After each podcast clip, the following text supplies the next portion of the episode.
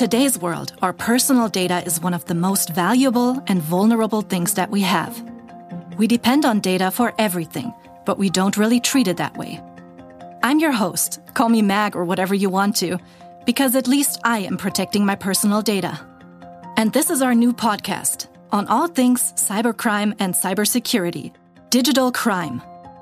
We want to tell the story behind the biggest data crimes in history and ask how did this happen? What could we have done to prevent it? What can we learn from the incidents for the future? Can it really hit me personally? And what happens if it does? Our experts show us how far criminals usually can go before we can intervene. They offer us their behind the scenes perspective, helping us to dive in the criminals' realities, how the crimes unfold, also providing us insights on how we can protect ourselves. I believe that the whole story is not yet told, and the real surprising things will be told in the future. It's really shattering when you have to watch how a CEO or a managing director sees their company go down the drain. In our first episode, we want to talk about Emotet. Never heard of that? But I'm sure you've had a spam mail in your inbox before. So here we are. Emotet is one of the most well developed malware or damaging software that ever existed and still is existing to this day. Emotet gets sent out via spam emails that look incredibly real by people and companies you know and trust. This could be your bank, your internet provider, or an online shop you're likely to spend all your money at. Once it sets a foot into your network, it spreads and spreads, and so it begins. Worst case scenario, you're even going to be blackmailed to unlock your personal data, paying a high ransom to these criminals. Who are these people, you might ask? It's still unknown. Just in the beginning of September 2020, Emotet last made headlines, attacking Japan, New Zealand, and France. Even though France's spam wave was significantly weaker than the other two, it infected the Parisian justice system, creating a state of emergency for French officials. Doesn't this sound like a true crime story to you? Let's get into it. To really understand what Emotet is all about, I talked to Thomas Barabosch, Senior Cybersecurity Analyst at Deutsche Telekom Security. He told me how the infection chain of Emotet works. The Emotet gang tends to spam spam kind of broadly. By doing so, they will definitely hit groups of people that are used to interact with documents that come from the outside of an organization. This includes, for instance, human resources or the finance department. And this increases, of course, the probability that someone clicks the link and opens the malicious document. And for you to get a feeling um, for the situation, just imagine any larger company uh, with a couple of thousand employees. Typical multiple employees receive spam mails during one day, one campaign. And all the Emotet gang needs is that just one employee clicks on a link and opens the malicious document. And they're in, they're in your network. They've got a foothold there. So we see they target their victims via spam, and their spam campaigns are very broad. On the one hand, they may infect ordinary people like you and me. On the other hand, employees of multi billion dollar companies. At first sight, this isn't very targeted but highly effective to get into a network and cause a lot of damage. Alexander Schinner is an IT forensic and senior cybersecurity consultant at T Systems. He had some additions regarding the victims. I think it raised the awareness for the chance that you can get a victim. Before that, a lot of small companies, small organizations thought, well, why would the attacker be interested in me? I'm small. I'm not very important. I don't do military stuff. I don't do high technology. Yeah. But after all, they have learned they are making money and criminals are, of course, always interested in getting your money. Just imagine anyone can become a victim here. I think we all had the thought before well, who should hack me and why? I'm not even doing something interesting, really. And Emotet is a great example why this thought is incorrect. Alexander told me some more about the technique behind the attack. I think once again, it's their experience as a banking Trojan. For anyone wondering, quick definition. A Trojan or Trojan horse is any malware which misleads users of its true intent. For example, where a user is duped into executing an email attachment. Trojan malware takes its name from the classical story of the Trojan horse because it imitates the technique to infect computers. They have learned how to do social engineering, how to create documents people believe in, and they are very good in developing new methods. So if there are news that there's something happening in the world, either a new information from Trump, and volcano or flooding somewhere else, they will use this information to generate emails which look interesting.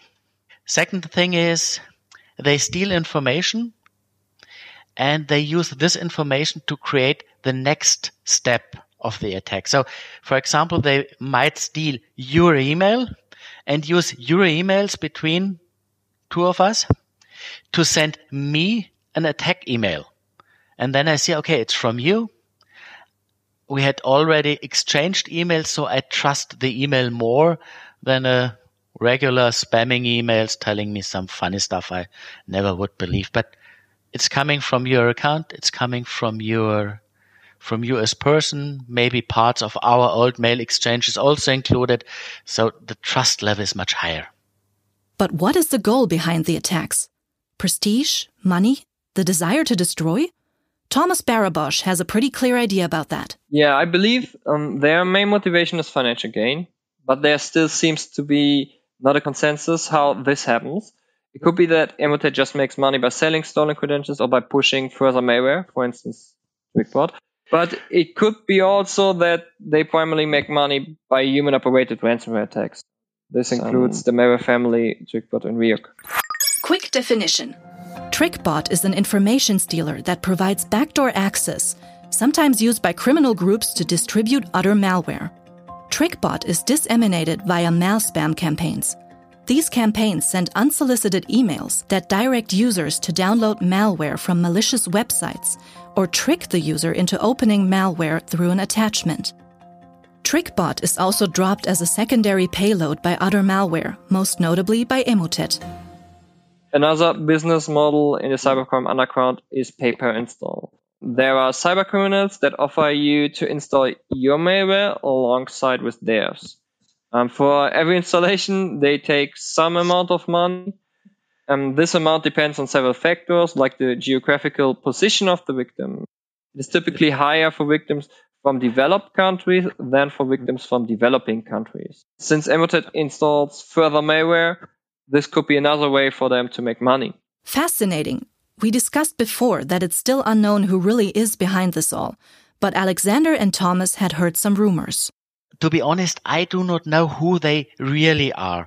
They are rumors, but in principle, we assume, or I assume, or the rumors tell us that these are criminals from the former UdSSR, so Russia and maybe the neighboring countries but I do not know them and they are criminals and real criminals. So I would even be afraid of getting hurt by them.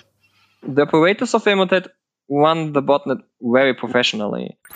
Quick definition. A botnet is a collection of internet connected devices, which may include personal computers, servers, mobile devices, and IoT devices that are infected and controlled by a common type of malware. Users are often unaware of a botnet infecting their system. It seems like if it were a regular company, they test their software well, have several independent botnet infrastructures, and these hmm. epochs I told you about, and um, so on. Maybe somewhere there's a front company posing as a computer security company that is behind Emotet. It would not surprise me if this is just regular 9 to 5 work. Furthermore, the threat actor honors regular holidays, though there is typically no activity observed during Christmas time, or more exactly until after the 7th of January, the most important day of Orthodox Christians. And also, they tend to take a long summer break. Um, it is suspected that the criminals behind Emotet are from Russia or another Uh, CIS country. Their Christmas vacation that are aligned with the Orthodox Christmas. Maybe just one hint. Honestly, I cannot tell you that much about the operators of the Emotet botnet. There is too much speculation, too little facts, and above all, many, many unknowns. Is the software developed by the same gang that wants the botnet infrastructure? Are they really based in Russia or another cis state? I don't know if we ever get all the details um, of these cyber criminals. Maybe there will be someday uh, a takedown, um, and the following arrests will help us to understand the whole story. So who knows? The story is not told yet. Now, if this isn't scandalous, Emotet is hacking since 2014, making millions and millions of dollars. Nobody knows who they are, but well, Christmas is for family, right? Even the most dangerous hacker in this world needs some vacation. Alexander told me about the consequences for the victims. For the individual customers, it really depends on how the customer was prepared. We had customers who have been able to react very fast, who were able to react very well. So it was a thing of a few hours of one of two phone calls, doing some reaction, then everything was fine. Well, on the other side, I can tell you it's really not very funny if you see and if you are on site for a company who is losing millions of dollars per day. Is there someone who is to blame?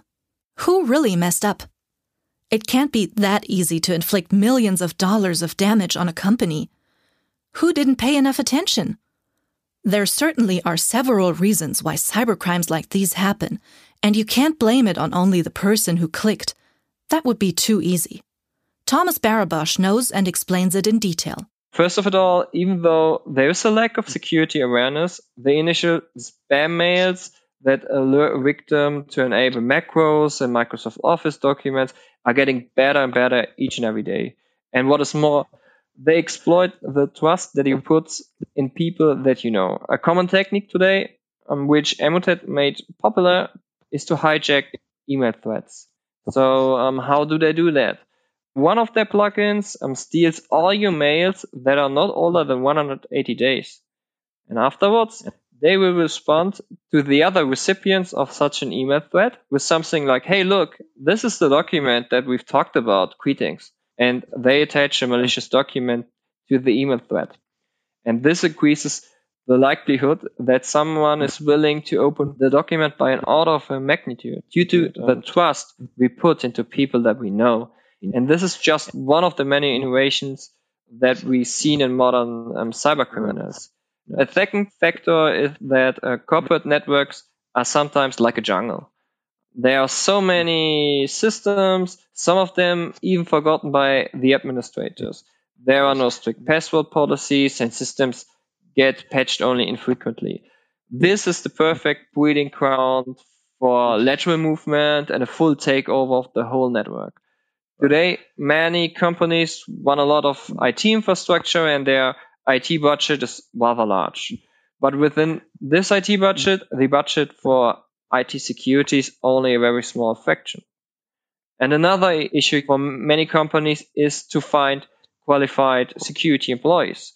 We know all that there is huge demand, but there are only a few at most on job market, and these experts are rather expensive, which is not compatible with small security budget. So here we have the major facts why such cybercrime happens. It's the innovation of cyber criminals on one hand. They really are professionals. And we observe a lack of talent on the defender's side. Some employees are simply not informed about how a simple mail can harm the whole company. And we need more IT specialists that face the cyber criminals. And again, the defenders are not only fighting against Emotet alone. There are many more threat actors that challenge them. Alexander Schinner told me that before you think about defense, there is one thing you should consider first. Because there isn't one magic formula. It always depends on your company and infrastructures. The perfect reaction, of course, is the reaction which fits your company, your organization best. But in principle, the basic idea, of course, is to isolate the affected systems so that they can propagate the malware. This might be a simple workstation or this might be the whole company. Then part of the reaction always should be to identify the attack vector. And I'm sorry to say, but there are very high chances that you have to rebuild large parts of your infrastructure if Emotet or similar malware was able to run, was able to take over your network because you can't trust any of your systems.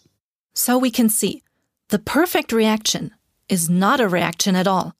It's preparation. And we want you to be prepared against cyber attacks as good as possible. So here are three important points to keep in mind. Just listen to your gut. If you find something strange in an email, you better take a close look before you click on a link or open a document. So think twice. Do you have access to your electronic mail via smartphone? If you let your finger rest on the sender, the sender's address will be decoded. So you can quickly see that the mail isn't from a trusted address in your network, but from a completely different source. Should you ever open a document because you have trusted that it comes from a reputable source? Don't panic. The main thing is that you have not activated so called macros on your computer. They aren't activated by default, right? With these recommendations in mind, we want to wrap up the podcast with five quick questions, giving you the perfect fact basis about Emotet. So let's go. What was the most remarkable aspect of the crime? The big impact this crime has on companies. It's really shattering when you have to watch how a CEO or a managing director sees their company go down the drain. That's not nice. What was the most instructive or educational thing the world learned? For me, Emotet is a perfect example showing that um, today's cybercrime gangs run their operations like professional businesses that are innovating to survive on the market and to increase their revenue. What made you worry? The fact that I mentioned before, there has not been any significant activity, but some very interesting changes did occur in the malicious source code. So I am asking myself, what are they up to? When will they hit us again? And how can we respond? What has given you hope? I have customers with whom I have been working for a very long time and I have seen how they developed so fantastically in terms of security. So yes, you can get prepared. You can as company get into these fields and survive. What was the most interesting or surprising thing about it? I believe that the whole story is not yet told and the real surprising things will be told in the future. Thank you for tuning into our podcast Digital Crime, in which we tell the story behind the biggest data crimes in history. If you like the story behind Emotet, feel free to subscribe to our channel and don't miss any upcoming episode. Our next topic is going to be WannaCry, which you absolutely shouldn't miss. Until then, please protect yourself and your data. Goodbye.